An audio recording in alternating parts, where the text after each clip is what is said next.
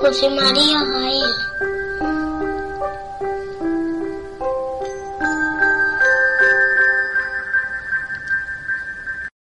Serían más o menos las 8 de la tarde de ayer domingo cuando en el barrio de Aluche, muy cerca de la casa de campo, un objeto sin identificar, pero que por las descripciones de los testigos responde a las características eh, de los traídos y llevados platillos volantes, tomó tierra en terrenos de la finca El Relajal y segundos más tarde emprendió nuevamente el vuelo para perderse en el cielo. Como vestigio de la presencia del objeto queda una superficie del suelo no muy extensa, casi carbonizada, y la afirmación categórica de algunos testigos presenciales del hecho. Uno de los testigos no ha querido facilitar su nombre. El otro, que observó desde la ventana de su casa la llegada y partida del extraño objeto, es Vicente Ortuño. Las descripciones coinciden en afirmar que un disco anaranjado descendió, se posó en tierra y seguidamente emprendió vuelo a gran velocidad. Ahora sí, amigos, buenas noches y misteriosos saludos. Les habla José María Gail. Hemos tenido un problema con una de las grabaciones insertadas y lo que han escuchado ustedes hace un momento, pues evidentemente no correspondía a la grabación de un ser del planeta Humo. Correspondía a una grabación que más adelante les comentaré y que trataba de un avistamiento ovni en el barrio madrileño de Aluche. Bien, vuelve el cuarto del misterio y esta noche lo vamos a hacer con un caso impactante en la época les voy a hablar del caso Humo, o también llamado en ufología el caso perfecto. Pero antes de continuar con tan apasionante tema, quiero que sean ustedes bienvenidos, abran la puerta y pasen al cuarto del misterio. Bien, tras un largo periodo de ausencia, volvemos esta noche con nuestra misión en directo y online, cuando son exactamente las 01 horas 05 minutos del día ya 28 de septiembre de 2013, en riguroso directo desde nuestro lugar habitual, desde Madrid, para España y para el resto del mundo. Les decía que tras un largo periodo de ausencia, porque como algunos de ustedes recordarán, sobre todo los oyentes más veteranos, el último programa fue el que se hizo con motivo del fin del calendario maya o fin del mundo, y hay que remontarse ya a aquel lejano mes de diciembre de 2012. Desde entonces, y como si se tratara también del final del cuarto del misterio, y hasta hoy no habíamos vuelto. Pero de la misma manera que el mundo continúa, con sus cambios, a mejor o a peor, ya veremos al final lo que sucede, también lo hace el programa, como no podía ser de otra manera. Quisiera contarles que no hay un motivo en concreto de no haber vuelto antes, salvo las ocupaciones cotidianas, familiares, profesionales, etcétera, que de todo ha habido y el tiempo y esfuerzo que no imaginan lleva a preparar una emisión y más en mi caso que lo llevo a cabo yo solo. Ya conocen eh, la filosofía de este programa, un programa que procura ser divulgativo, un programa en el que me gusta compartir los temas del misterio con gente que le pueda gustar y gente que no le pueda gustar, pero que les interese escucharlos, por supuesto. Los que nos conocen saben de sobra, como les decía, que se trata de un programa muy humilde y que hago de forma vocacional, porque desde mi foro interno siento como esa especial necesidad y casi la obligación, si me permiten, de compartir y divulgar mis conocimientos con ustedes y, como decía, más o menos le gusten estos temas. De alguna manera, y sin que nada ni nadie me lo haya pedido, siento que es una de mis funciones en esta experiencia llamada vida. Cada uno de nosotros creo que estamos aquí por algo y con algún cometido. No creo que todo esto sea fruto de la casualidad y el que a mí, sin saber el por qué, me hayan apasionado estos temas y en un momento determinado y no antes, activado por algo y de la manera más accidental, decidiera pasar a investigar y dar a conocer este tipo de misterios y este tipo de enigmas. Bien, no me extenderé más y tras esta charla trascendental les recuerdo que tienen a disposición un chat que les aparecerá en la parte inferior del reproductor por si quieren dejar algún comentario, sugerencia o formular alguna pregunta. También pueden dejar constancia sobre algún tema o experiencia que me quieran relatar y si lo desean lo trataré en el programa o de forma privada si es lo que prefieren. Otras vías de contacto con el programa son desde esta misma página que acceden para la escucha de esta u otras emisiones, que es www.spreaker.com y también con mi nombre a través de Facebook, donde encontrarán la página del programa que tengo ahí alojada y por supuesto en Twitter. También pueden hacerlo a nivel más personal a mi correo josgail, J-O-S, mi apellido, arroba, hotmail.com y por supuesto a mi teléfono móvil que es el 679-438-970. Por último, recordarles que tienen a la venta camisetas promocionales del programa al precio de 16 euros gasto de envío incluidos. Si están interesados, me indican cantidad y talla y con mucho gusto se las haré llegar. Bien, como todos ustedes saben, o por lo menos los oyentes ya más veteranos en esta corta vida del cuarto del misterio, de momento tenemos una emisión que es eh, cada media hora. A la media hora, pues debido a la página que utilizamos, eh, se produce un corte de emisión, pero que no se preocupen, yo procuraré avisarles un minuto antes y pasados dos, tres minutos, no mucho más, vuelvo a lanzar una siguiente emisión con otra media hora de programa y así sucesivamente hasta que el cuerpo aguante o hasta el fin del contenido del programa y bueno, así es lo que conocerán ya los más, los más veteranos del programa, como quería comentarles. No se asusten y ya les digo, yo les aviso y el programa continúa si es preciso, media hora más y así sucesivamente. Bien, eh, esta noche les voy a hablar de un tema que en su época tuvo una gran trascendencia. Les voy a hablar del caso Humo.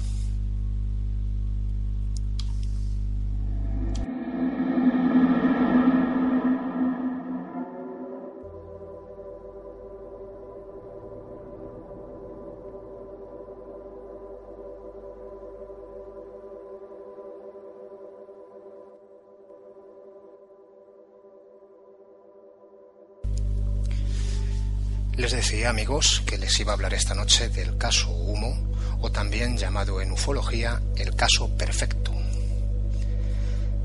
Para hablarles del caso Humo en España, hay que retroceder al mes de enero de 1966. Insisto, para hablarles de este caso en España. En ese año es cuando Fernando Sesma recibe varias llamadas de un supuesto ser de un planeta llamado Humo, con mensajes de carácter político, religioso, social, etcétera, etcétera, de diversa índole, tanto de su cultura como de su civilización. Lo que más llamó la atención de Fernando Sesma fueron otro tipo de mensajes en materia de tecnología, astrología y biogenética, de una información muy sofisticada y avanzada para la época. Con ello iremos más adelante porque cronológicamente este caso tuvo sus inicios varios años antes. Sí, mucho antes. Hasta el punto de que todo parece ser que comenzó en torno al 5 y 7 de, 7 de febrero, entre esos dos días, entre esas dos fechas, pero del año 1934. En esas fechas, un buque noruego, desde Terranova, se empleaba utilizando o estaba utilizando un sistema de comunicación para poder enviar información a su base, tratando de salvar la inclinación terrestre. La forma de hacerlo consistía en enviar esa señal hacia la ionosfera para que allí, y por efecto del rebote de la misma, como si de un espejo se tratara, esa señal llegara a la estación en tierra firme con quien pretendían comunicarse. Algo similar, como más o menos algunos se habrán podido comparar, algo similar a las comunicaciones satelitales de hoy en día entre dos lugares. Se emite una señal hacia el satélite, éste la recibe y es enviada a la Tierra. Hecho esto, y por circunstancias que no pudieron controlar, como bien pudiera ser que en ese momento y en esa zona ionosférica hubiera menor densidad para poder ejercer ese llamado efecto rebote del que les hablaba, la señal que se pretendía enviar a esa base en tierra llegó a escapar hacia el espacio. Fruto del azar, esa señal parece ser que llegó a un planeta ubicado en la constelación de Virgo y que en las cartas celestes a ese punto se le llama Wolf 424 o también conocido como humo. Esa señal que escapó de la ionosfera sin poder hacer ese efecto de rebote que pretendían desde el buque noruego era una señal de corta duración, apenas seis minutos, por lo menos fue lo que supuestamente, insisto, llegó a ese planeta en torno a la estrella Wolf 424, a ese planeta de humo. Como es lógico, en aquella época esa señal fue enviada en código Morse y los supuestos sumitas no lo podían descifrar. Lo que sí parece ser que tuvo una importancia bastante grande para ellos es que la procedencia de esa señal tenía que venir de alguna civilización del cosmos. Es como si a nosotros nos llega una señal incapaces de descifrar, pero que tenemos una ligera sospecha de que puede ser de otra civilización. Pues es lo que les pasó a ellos, ni más ni menos. Sabían que esa señal podía venir de alguna otra civilización que poblara este universo. Supuestamente, insisto en lo de supuestamente, insisto en ello, porque luego les comentaré las dos versiones que hay sobre este caso humo. Entonces, de momento, quiero insistir en, en que hablamos supuestamente. Supuestamente, les decía, hubo una especie de cónclave o consejo de sabios allí en ese planeta llamado Humo, en el que decidieron enviar tres de sus naves de forma discoidal rumbo a ese planeta del que provenía la señal. Y ese planeta no era otro que ni más ni menos que era el nuestro. Era la Tierra, era la Tierra desde donde les llegaba esa señal. Pues bien, llegaron a nuestro planeta el 28 de marzo de 1950 Parece ser que mucho antes de lo provisto, aterrizando en Francia, donde estuvieron años escondidos en cuevas mientras investigaban al ser humano. Parece ser que fue, como les decía, en Francia, en la zona sur de Francia. Más tarde, y como pudieron manifestar en los documentos que nos entregaron, tenían pleno conocimiento tecnológico para poder desplazarse en el espacio mediante los llamados pliegues interdimensionales o lo que nosotros conocemos también como agujeros de gusano. Seguro que muchos de ustedes lo habrán, lo habrán oído alguna vez. Eh, digamos que es una forma de plegar el espacio. Es decir, es como si a través de un túnel que conecta dos puntos del espacio y tiempo o dos universos paralelos. Parece ser que nunca se ha visto uno de estos agujeros de gusano y no está demostrado de momento, no está demostrado a ciencia cierta que puedan existir, aunque matemáticamente son posibles y es en lo que más se están centrando nuestros científicos para en un futuro poder implantarlo en viajes espaciales de larga distancia. Evidentemente sería una forma de recorrer grandes distancias empleando pues un camino, un atajo. Se les llama así también porque se asemejan ¿por qué? a un gusano, pues porque un gusano atraviesa una manzana por dentro para llegar al otro extremo en vez de recorrerla por fuera. Entonces, como les decía, los agujeros de gusano pues pueden ser, coloquialmente hablando, unos atajos que se pueden crear en el tejido del espacio-tiempo. permiten unir dos puntos, como les decía, muy distantes y llegar más, más rápidamente que si se atravesara el universo a la velocidad de la luz.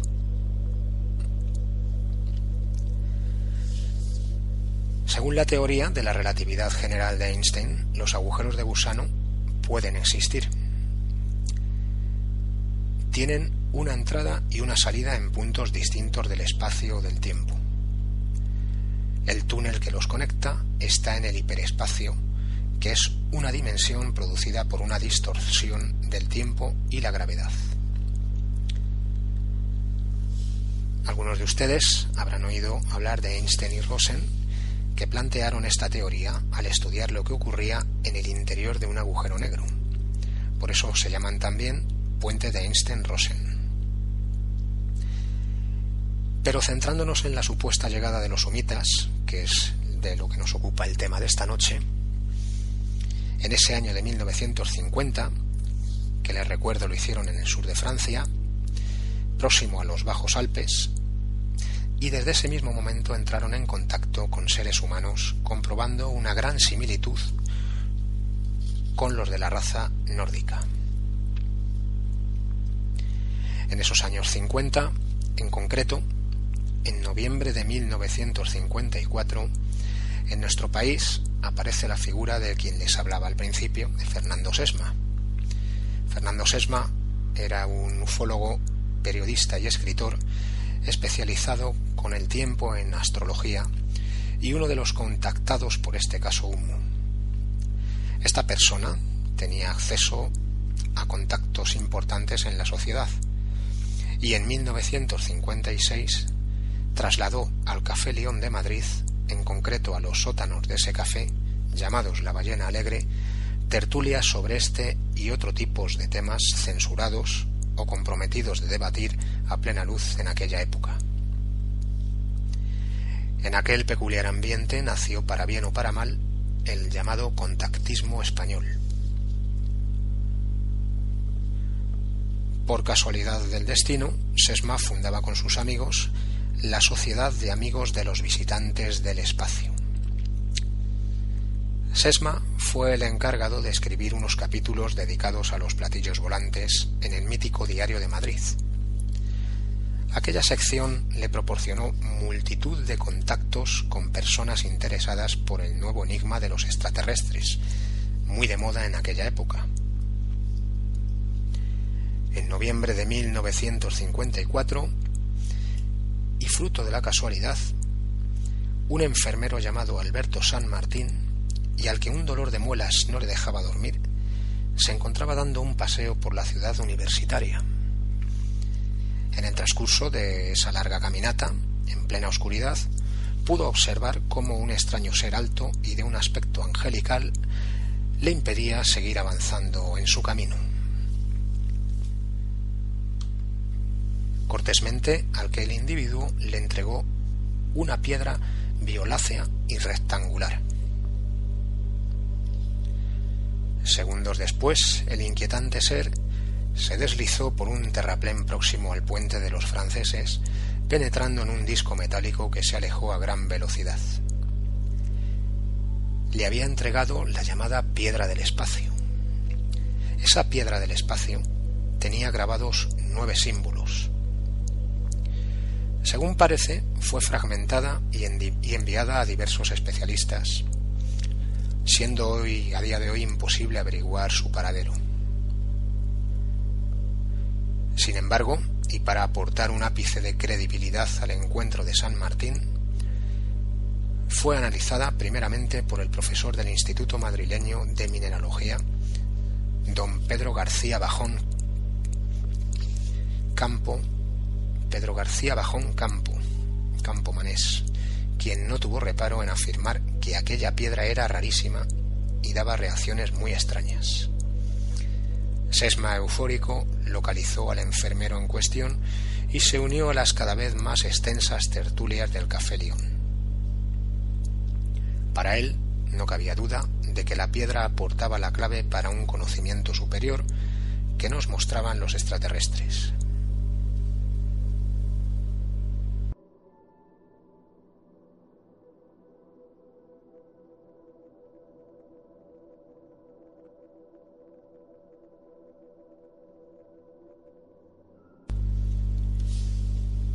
Les hablaba de esas reuniones en ese Café León. Bien, pues esas reuniones se siguieron sucediendo hasta que en noviembre de 1966 el ingeniero Enrique Villagrasa recibe varias llamadas telefónicas y una carta. A continuación, les voy a leer la carta que recibió esta persona de esos supuestos extraterrestres de aquel planeta llamado Humo. Tengo delante de mí la copia de esa carta.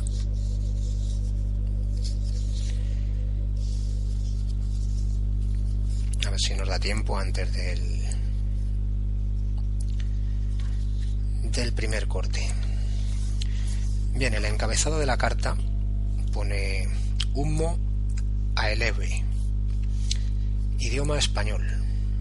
Número de copias 2, fecha 10 del 11 de 1966 al señor don Enrique Villagrasa Novoa.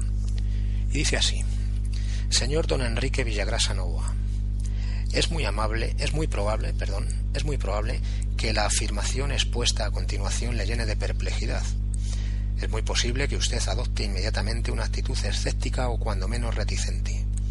Procedemos de un astro lejano, un planeta llamado por nosotros con la expresión fónica humo, situado a una distancia próxima de la Tierra, distancia aparente, es decir, la que seguiría un haz coherente de ondas electromagnéticas en el espacio tridimensional de 14,4 años luz, más o menos.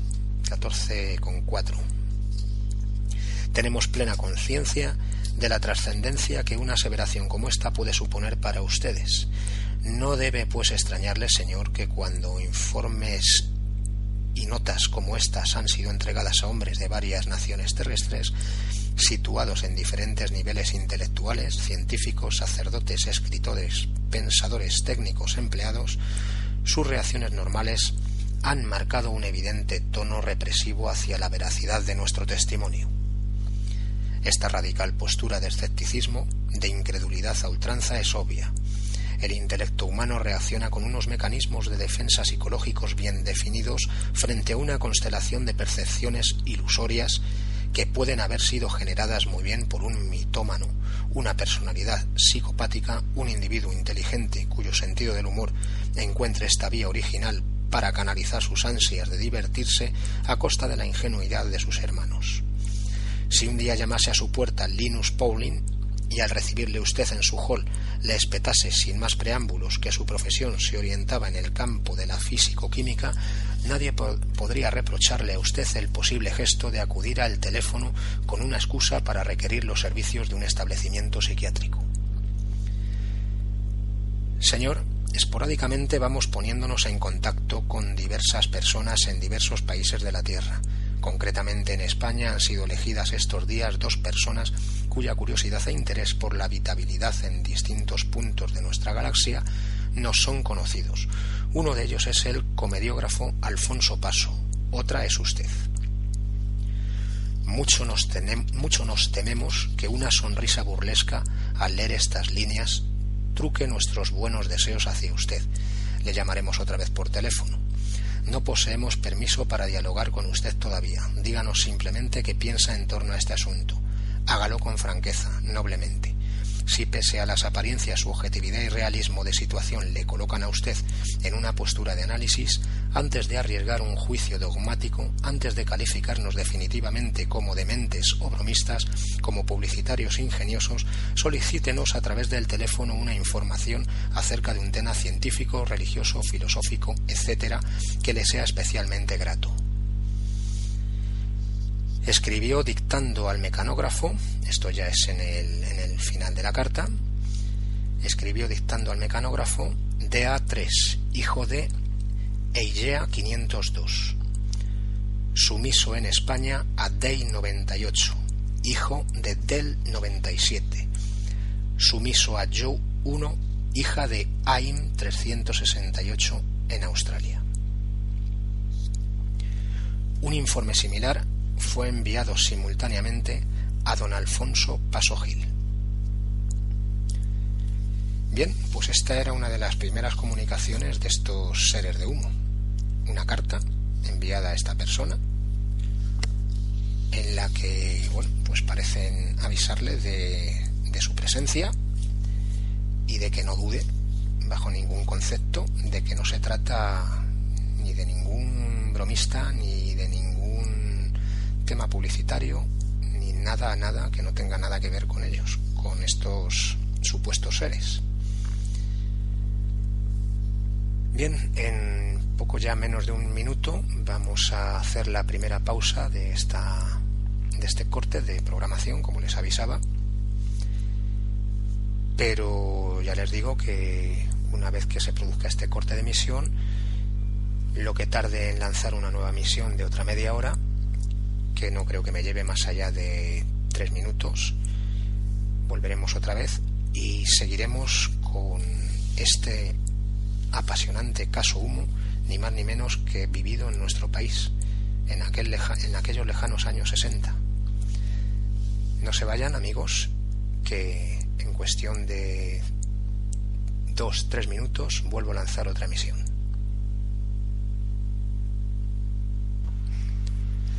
Buenas noches amigos, estamos de vuelta como les había avisado anteriormente cuando se ha producido ya este primer corte.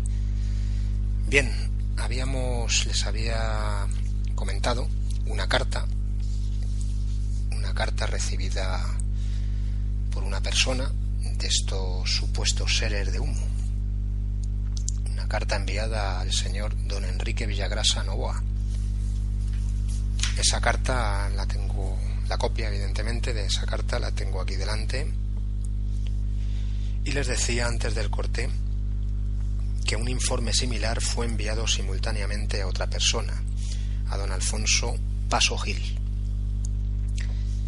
Bien, tras estas cartas, en 1966, un ser llamado D198 se puso en contacto por teléfono con Fernando Sesma y a las dos horas le hicieron entrega de un sobre que en su interior contenía fotos tridimensionales de maquinaria y objetos desconocidos, imágenes de una especie de ciudades con una geometría que no era para nada terrestre ya que parecían flotar sobre una superficie licuosa y unos edificios como si fueran retráctiles, es decir, como si no tuvieran ni principio ni fin y tan pronto salían como se ocultaban en la superficie de un planeta.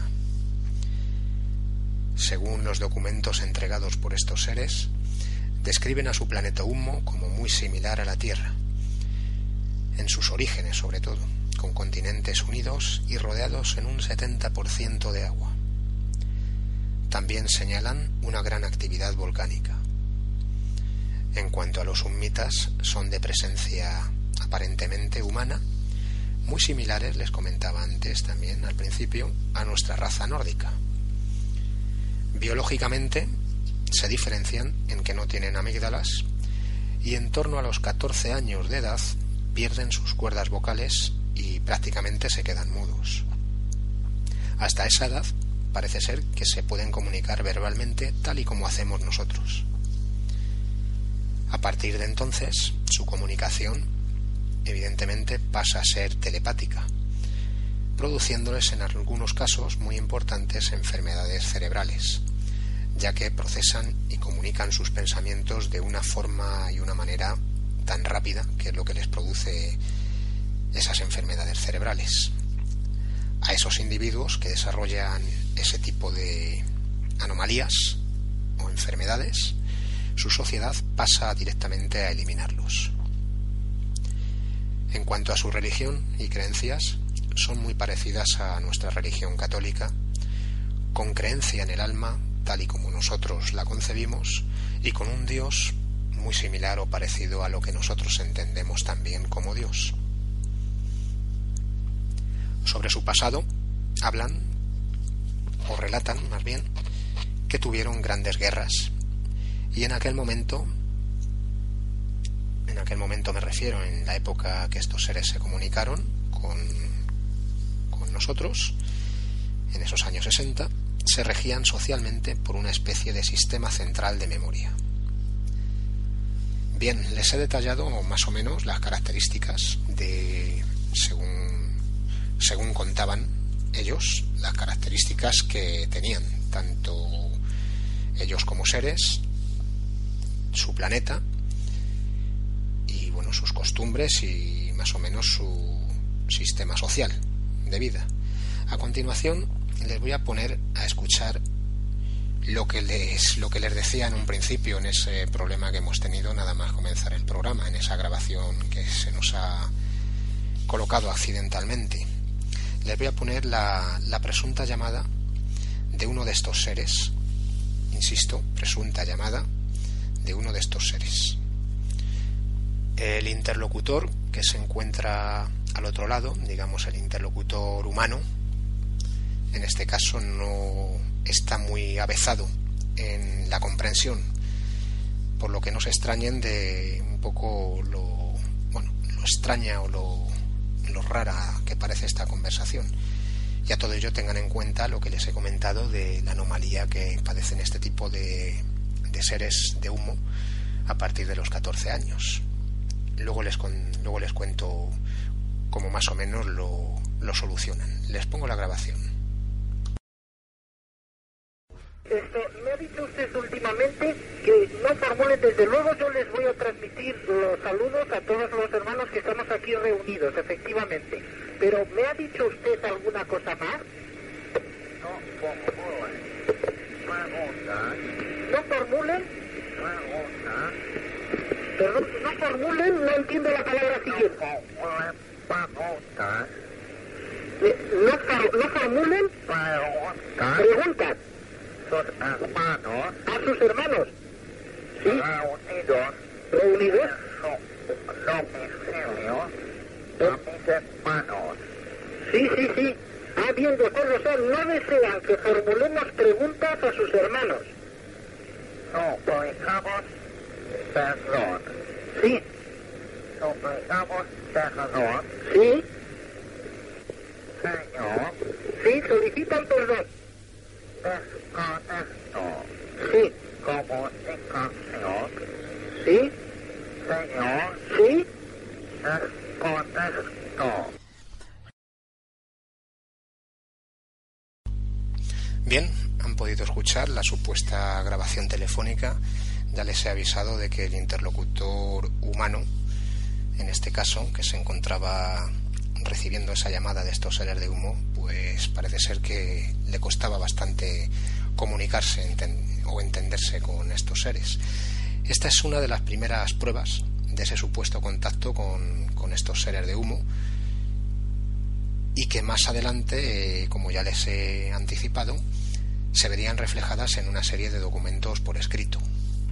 Por eso a este caso, mm, se lo comentaba también al inicio del programa, se le llama el caso perfecto, porque reúne todos los requisitos para ser el caso perfecto de, avistamiento ovni, con contactados, con, seres extraterrestres, documentos por escrito, documentos de audio, en fin, tantas pruebas que, parece tan tan perfecto que se llega a dudar de ello, como más adelante veremos.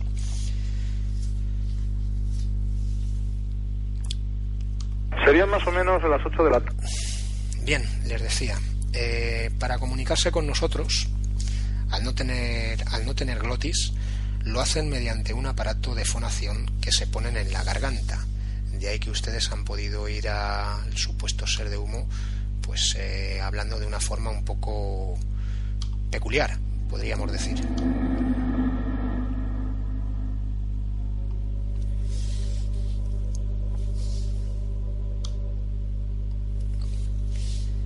Pues bien, al no tener glotis, les comentaba que se ponen una especie de aparato de fonación,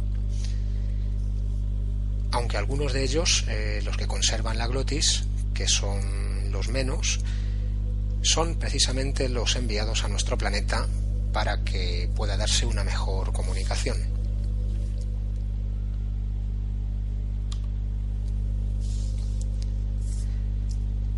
Seguimos y en ese año de 1966, en concreto el 7 de febrero, y para ser más exactos, un ovni toma tierra en el madrileño barrio de Aluche, que es una vez más la grabación que, que al final les, les pondré y que se nos ha vuelto a colar accidentalmente. Bien, eh, les decía que iba en ese año de 1966 en el madrileño barrio de Aluche. Eh, bueno, pues aparece un, ovni, un artefacto mostrando un símbolo en la panza relacionado con las siglas del planeta Humo. Las siglas del planeta Humo, para los que no lo conozcan, he puesto algunas fotos en Facebook antes de comenzar el programa. Eh, las siglas es una especie de H con otra otra varilla central, digamos, entre, entre las dos de la, de la H, digamos, bueno, como con tres palitos, para ser más explícitos. Este suceso del ovni en el barrio de Aluche fue confirmado por la agencia de noticias Cifra de aquella época y corresponde a la grabación que por fin, y ya seguro, les voy a poner para que puedan escuchar eh, esa noticia cuando se dio en Radio Nacional de España. Se la voy a poner, que era lo que lo que se podía oír al principio del programa, que, casi vuelve a oírse ahora accidentalmente. Les pongo la noticia de ese ovni en el barrio de Aluche, pero no por la agencia de noticias Cifras, sino la que se dio en Radio Nacional de España.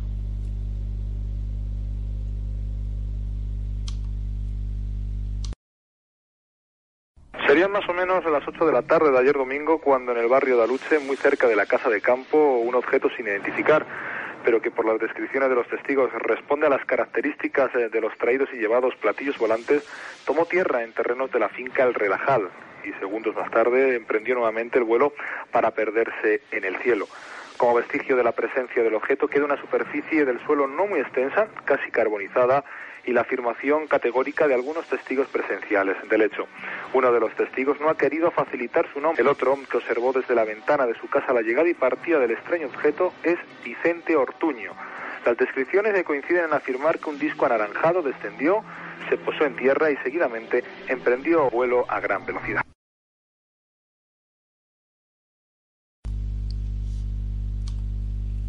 Bueno, pues por fin han escuchado la grabación de la que tanto les he hablado y que tantos problemas nos ha dado esta noche.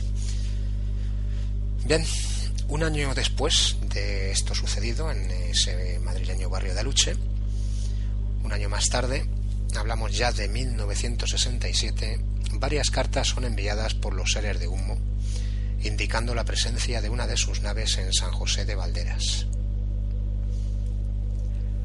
Una de esas cartas fue leída en La Ballena Alegre, recuerden, que era en los sótanos del Café León en Madrid.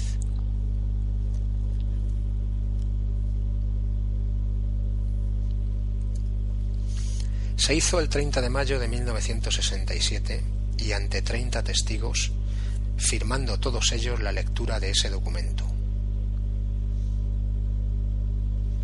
Días después, algunos de ellos, algunos de esos testigos, me refería, intentaron comprobarlo sin suerte, hasta que el 2 de junio el diario vespertino Informaciones publica las fotos de esa nave con el símbolo de humo, ese símbolo del que les he hablado, esa especie de H con otra otra varilla, otro palito intercalado entre, entre los dos palitos del H. Un aficionado anónimo mandó las fotos a un periódico con la aparición de esa nave y otro fotógrafo llamado Antonio Pardo envió también esas fotos a Fernando Sesma. Ese ovni se dejó ver sobre los castillos de San José de Valderas, llegándose a posar sobre la montaña de Santa Mónica, cerca del restaurante La Ponderosa. Junto a esa nave aparecieron varios objetos metálicos de una composición poco desarrollada para la época.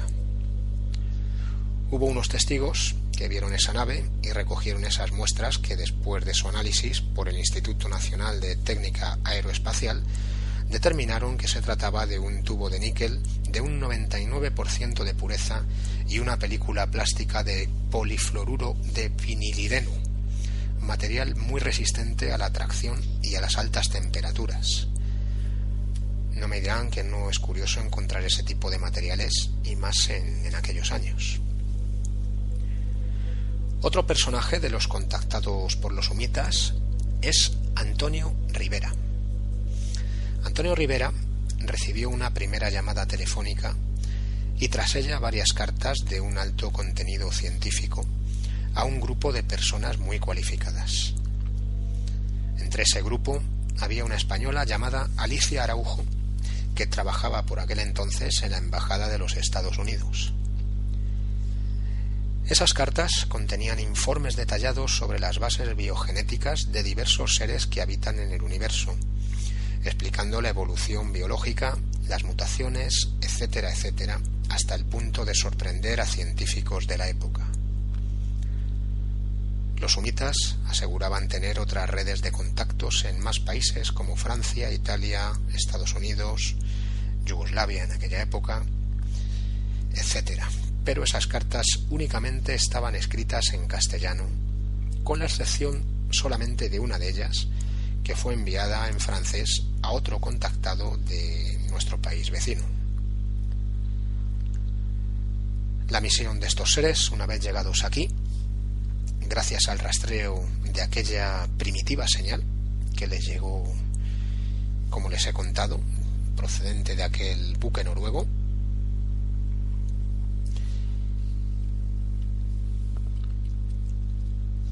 Eh, la misión, les decía, era comprobar si éramos otra especie humana, estudiar el funcionamiento de nuestra sociedad y enviar esos informes a su planeta. Básicamente lo que lo que pensamos que haríamos cualquiera, cualquiera de nosotros si estuviéramos en ese caso, investigar a esa, a esa otra especie encontrada. Por ello, y como recompensa, ellos digamos que se sentían de alguna manera en deuda con nosotros por, por, por aprovechar de, de poder acceder a, a conocernos, aunque fuera a través de, de esos contactados para recompensarnos de alguna manera, empezaron a enviar ese tipo de cartas a esas personas cualificadas de las que les, de las que les hablaba. Otro detalle muy curioso en la elaboración de esas cartas, y se lo he comentado, cuando les he leído la carta enviada de ese ser de humo a Enrique Villagrasa Novoa, en el final de la carta les he dicho, escribió dictando al mecanógrafo y luego les he dado las siglas DA3, hijo de HEYEA 502, sumiso en España a DEI 98, hijo de DELL 97, sumiso a YU1, hija de AIM 368 en Australia.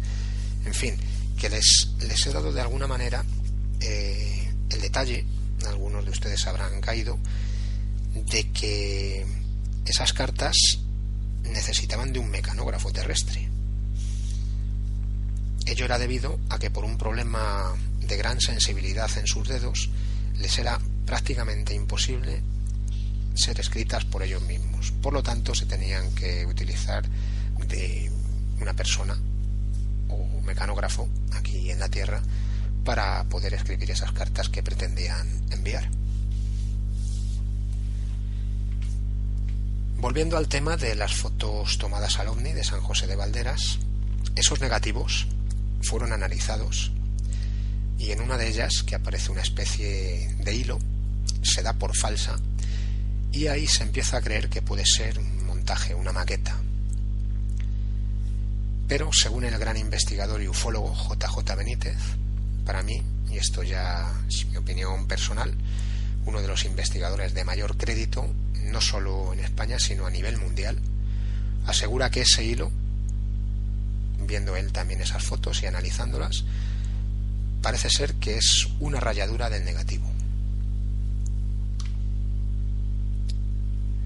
A JJ Benítez llegaron a su poder varios de esos informes sobre el planeta Humo que estos seres habían enviado. Él se encargó personalmente de llevarlos a tres observatorios y analizar si esos datos astrofísicos de coordenadas, de masa del planeta y de las estrellas próximas eran ciertos. Pues bien, los llevó a tres observatorios, les decía. Uno de ellos, el observatorio de Izaña, en Tenerife, otro es el de Tortosa y otro al del Calar Alto, en Almería. Pues asómbrense que todos esos datos reflejados en esos informes se confirmaron en esos se confirmaron se confirmaron y se dieron por correctos una vez analizados en esos observatorios.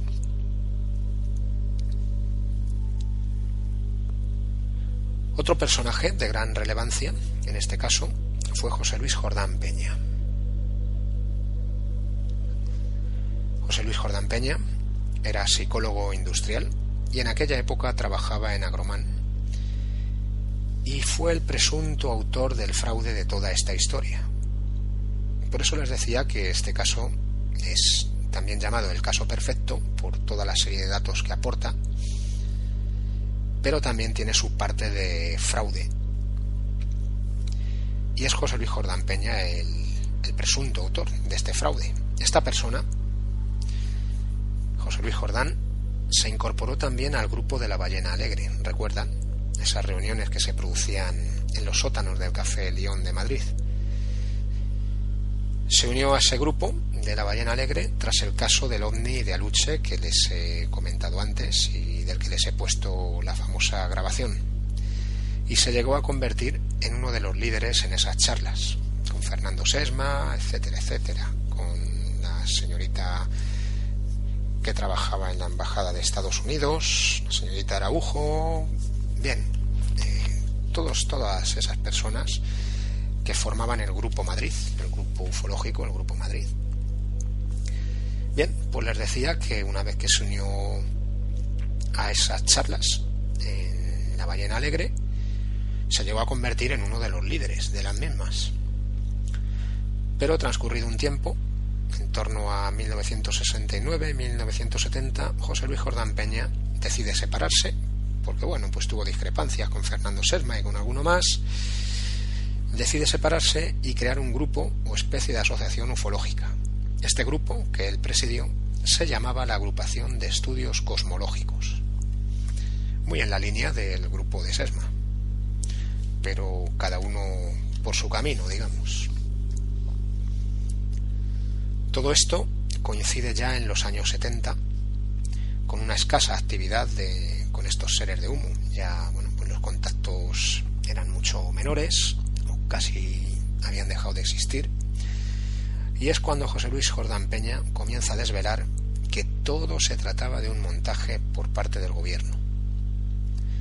Varios años más tarde reconoció que él fue el autor debido al acceso que tenía, tanto por su condición como por los contactos y que bueno pues que le permitían acceder a bueno pues de primera mano a documentos de carácter científico convirtiéndolos en esos mensajes que supuestamente llegaban de esos seres extraterrestres de, de humo. A todo esto, Fernando Sesma publicó un libro en el que daba a entender pues prácticamente que todo fue invención suya y poco antes de fallecer también escribió una carta diciendo que todo era falso. Se cree también que parte de ese desmentido podría ser por propias indicaciones de estos seres de humo, siendo estos humitas los que falsearon esas imágenes del ovni de San José de Valderas, pero por su propio interés de que años más tarde, cuando ellos quisieron, esas imágenes pudieran ser desacreditadas. Y es por lo que se cree también o por lo que se piensa que Fernando Sesma en esos últimos instantes de su vida, pues con permiso de ellos, eh, bueno, pues decidió decir que todo era falso.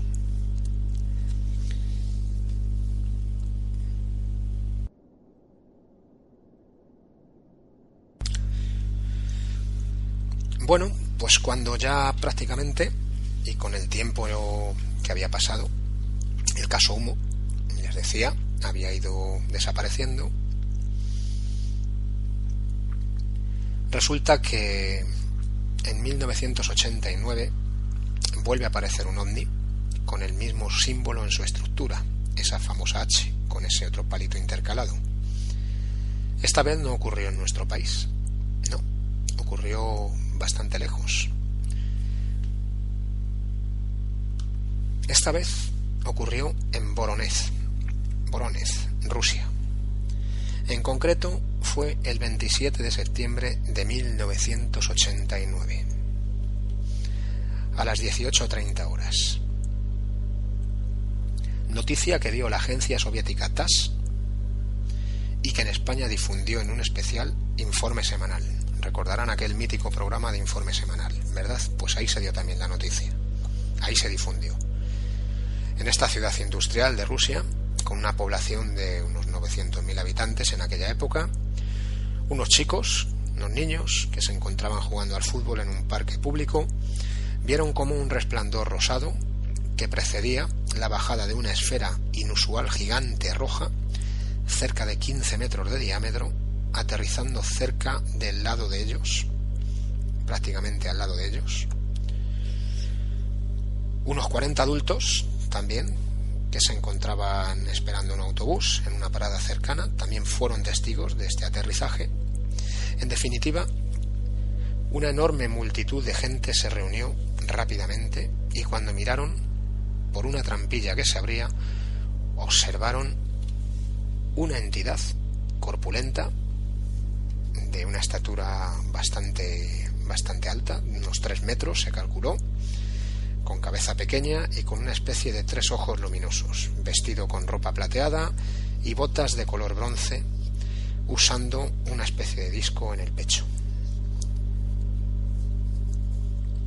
Este ser y otros dos más, también similares, caminaron por el parque y recogieron muestras del suelo, mientras los testigos observaban con terror toda la secuencia de los hechos.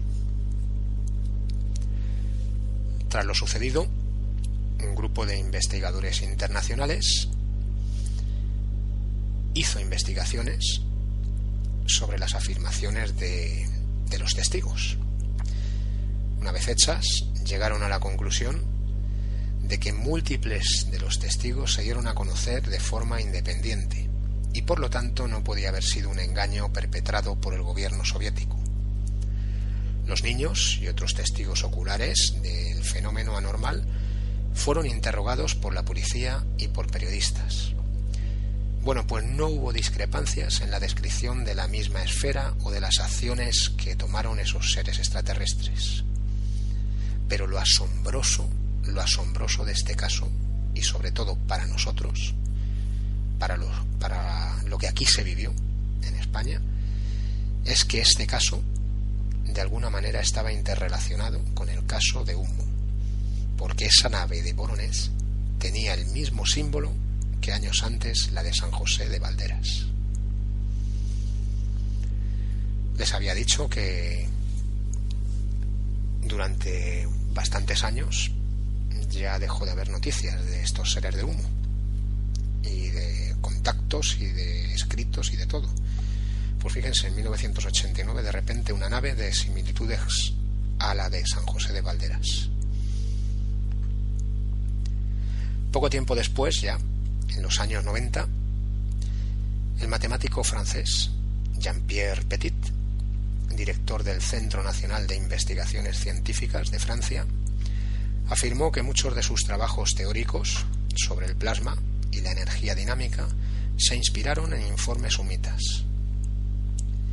El último informe, supuestamente recibido por Jean-Pierre Petit, lo dio a conocer en noviembre de 1995 y trataba ni más ni menos que sobre la física cuántica y las posibilidades de crear antimateria en un acelerador de partículas. ¿Le suena algo esto, verdad?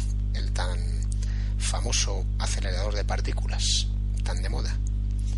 Pues fíjense. También otro científico, el ruso Andrei Sájarov, premio Nobel, dijo saber sobre mecánica de fluidos gracias a esos informes supuestamente de esos seres de humo.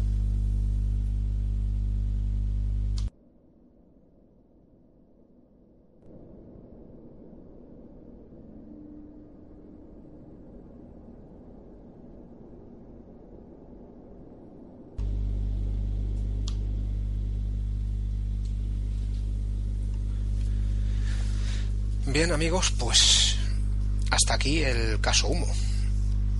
Ahora es el momento ya de sacar conclusiones. Yo les he contado lo que fue el caso Humo a grandes rasgos en aquella época, lo que es en la actualidad, que no es nada ahora mismo. Todo ello quedó, bueno, pues a caballo entre el caso perfecto, como les decía, o todo un montaje, una trama. Y es el momento de sacar conclusiones. Personalmente, mm, yo soy de la opinión que fue real. Pienso que este caso fue real. Creo que hay demasiadas demasiadas pruebas por escrito, eh, fotografías, contactados de diversa índole y me parece bueno me parece para que se para que se trate de una broma me parece demasiado tiempo para que pueda ser una broma y demasiado sofisticado para que unos bromistas lleven a cabo todo todo lo que conllevó este caso. Entonces el tema de broma yo lo, lo desecharía por completo. El tema de conspiración del gobierno. Bueno, pudiera ser, pudiera ser.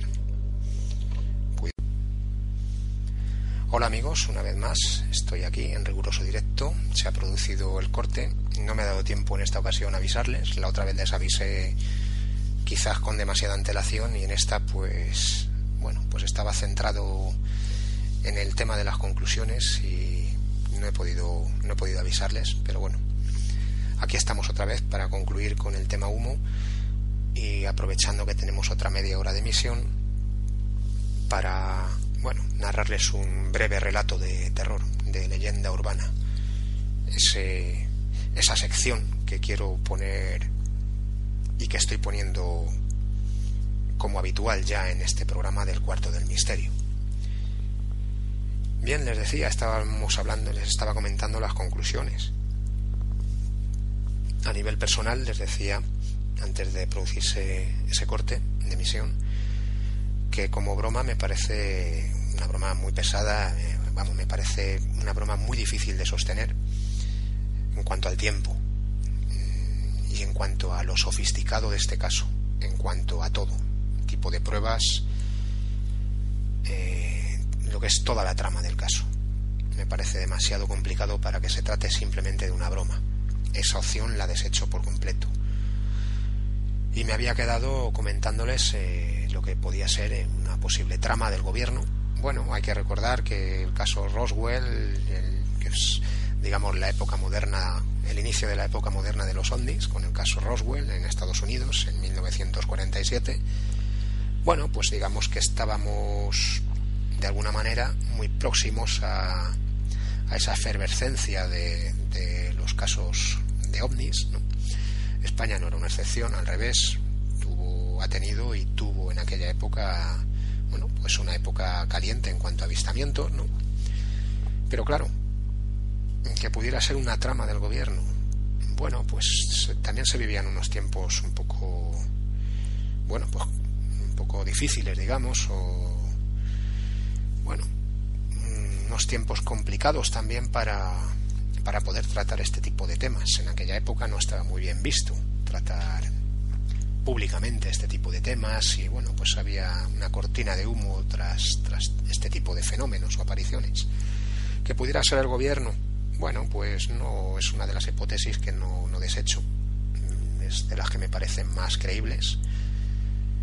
Una especie de experimento social, si no ya del gobierno español, sí de una forma conjunta a lo mejor con, bueno, con gobiernos más, más importantes y más preocupados por estos temas, como podría ser el de Estados Unidos.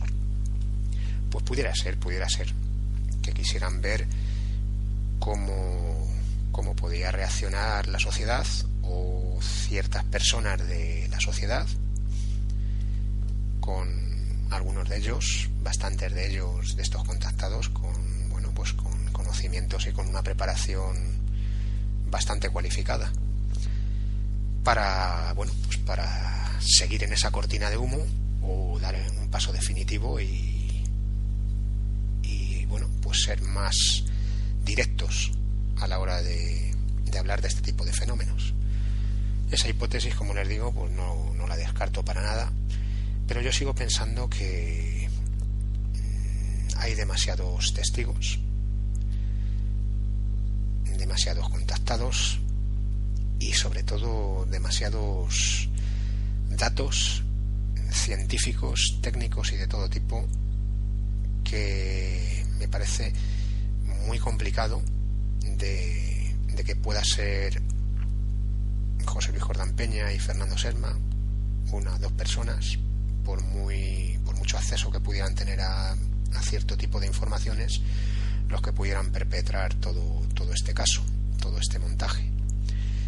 Pero a mí, fíjense, lo que me hace más, lo que me, quizás lo, si tenía alguna duda sobre la realidad de este caso Humo, lo que me hace no dudar de este caso Humo es que en 1989, lo que les comentaba, aparece ese ovni similar al de San José de Valderas, una vez más ante muchos testigos, con agencias de comunicación muy importantes dando esa noticia prácticamente en directo.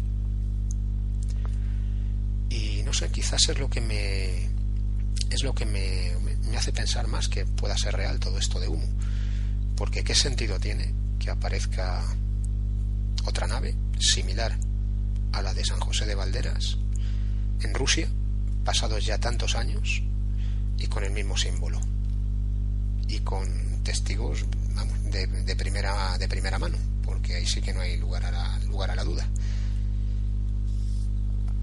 Es lo que me inclina más en la balanza de pensar que todo esto no se trata de un montaje se trata de que, de que es cierto de que pudo ser cierto.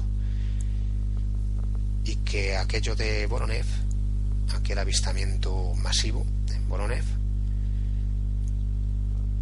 digamos que podía ser una especie de toque o llamada de atención de estos supuestos seres de humus para decir, eh, señores, estamos aquí y o no nos hemos ido o estamos aquí de nuevo y seguimos demostrándoles o dándoles una prueba más de nuestra presencia. Y en vez de en España ahora va a ser en un punto tan distante como Burenev para que no haya lugar a la duda es lo que me hace, lo que me hace pensar en, en que todo esto pudo ser real.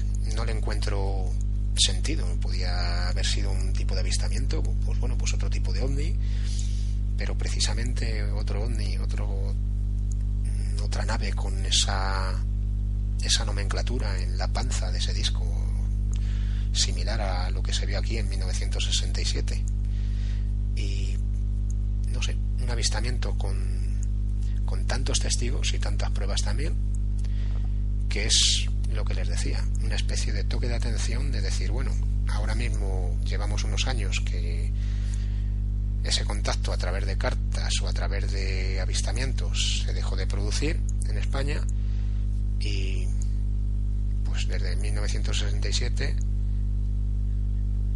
pues más de 20 años nos volvemos a dejar ver en Boronev es lo que me, lo que me inclina a pensar de que todo esto es demasiado demasiado sofisticado para que se trate también de, un montaje hasta incluso por, por los gobiernos. Pero bueno ya les digo que esto ya es mi opinión personal cada uno que saque la suya que saque sus propias conclusiones.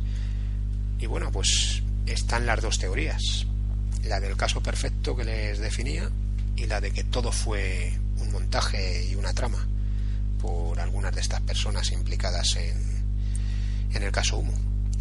Bien, pues eh, a continuación vamos a ir con esa última sección con la que ya procedemos al cierre de la emisión, que es eh, la narración de un relato, una de las leyendas urbanas, que a lo mejor algunos de ustedes han oído o bueno, o que están por ahí pululando por la red.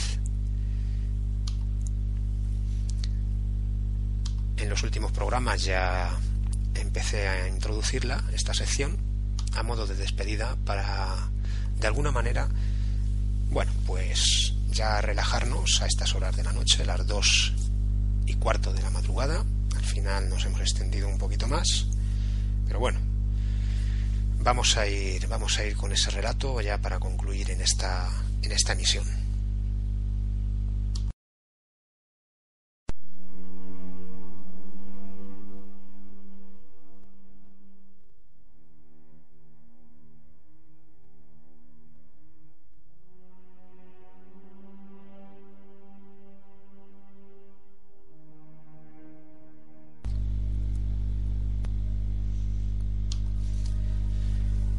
Bien amigos, la leyenda urbana es la leyenda de la chica autoestopista.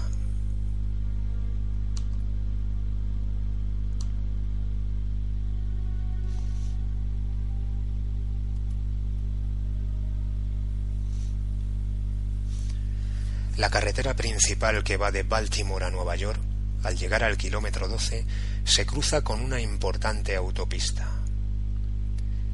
Se trata de un cruce muy peligroso y en muchas ocasiones se ha hablado de construir un paso subterráneo para evitar accidentes, aunque todavía no se ha hecho nada.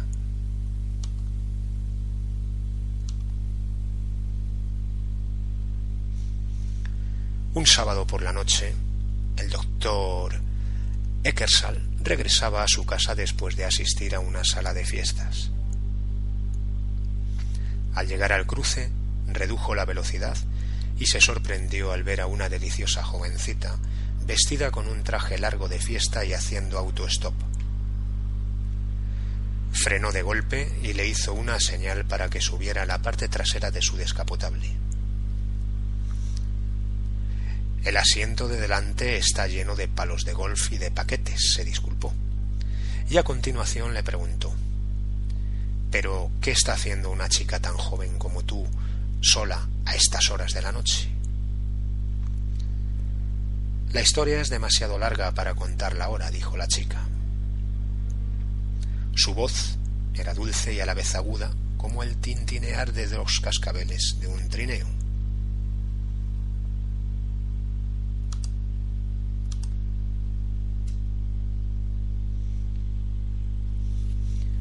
Favor, lléveme a casa. Se lo explicaré todo allí. La dirección es North Charles Street, número 20. Espero que no esté muy lejos de su camino. El doctor refunfuñó y puso el coche en marcha.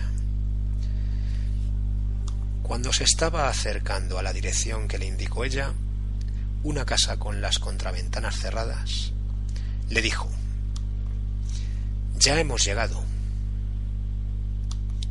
Entonces se giró y vio que el asiento de atrás estaba vacío. Pero qué demonios, murmuró para sí el doctor. La chica, evidentemente, no se podía haber caído del coche, ni mucho menos haberse desvanecido. Llamó repetidas veces al timbre de la casa, confuso como no lo había estado en toda su vida.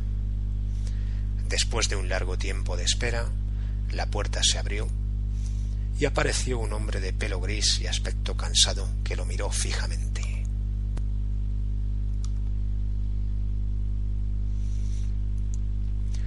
No sé cómo decirle qué cosa más me sorprende me acaba de suceder, empezó a decir el doctor. Una chica joven me dio esta dirección hace un momento. La traje en coche hasta aquí y... Sí, sí, lo sé, le dijo el hombre con aire de cansancio. Esto mismo ha pasado otras veces. Todos los sábados por la noche de este mes. Esta chica, señor, era mi hija. Murió hace dos años en un accidente de automóvil en ese mismo cruce donde usted la encontró.